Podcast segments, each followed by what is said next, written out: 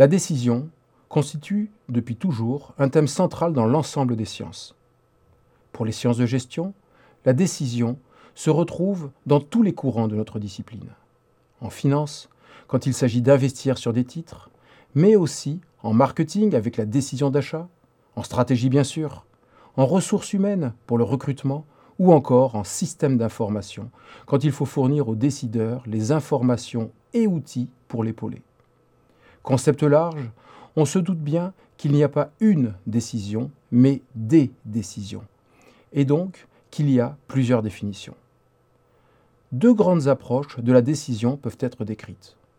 Les décisions en environnement simple ou compliqué d'une part, et les décisions en situation complexe d'autre part. Prenons l'exemple de l'installation d'antennes relais pour la 5G. Dans ce cadre, le décideur devra choisir où mettre ses antennes afin de couvrir un maximum de surface et de clients potentiels, tout en réduisant ses coûts et en tenant compte des contraintes liées notamment à la topologie du lieu et l'accord des copropriétés. Cette décision compliquée nécessite l'emploi d'algorithmes pour arriver à un choix optimal. Deux enseignements peuvent alors être tirés de cette décision. Premièrement, ici, la décision est un choix optimal entre options. L'implantation retenue sera la meilleure dans l'absolu. Deuxièmement, le décideur n'a finalement que peu de rôle. En effet, ceci est la première approche de la décision qui a donné lieu notamment aux méthodes de recherche opérationnelle comme les diagrammes de perte ou les arbres de décision.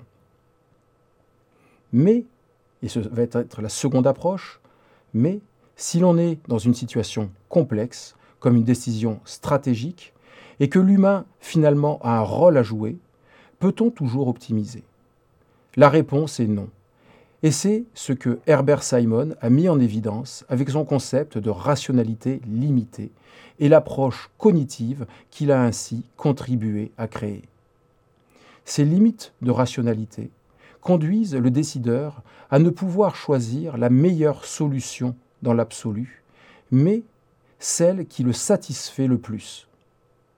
Dans cette seconde approche, la décision est donc un choix satisfaisant.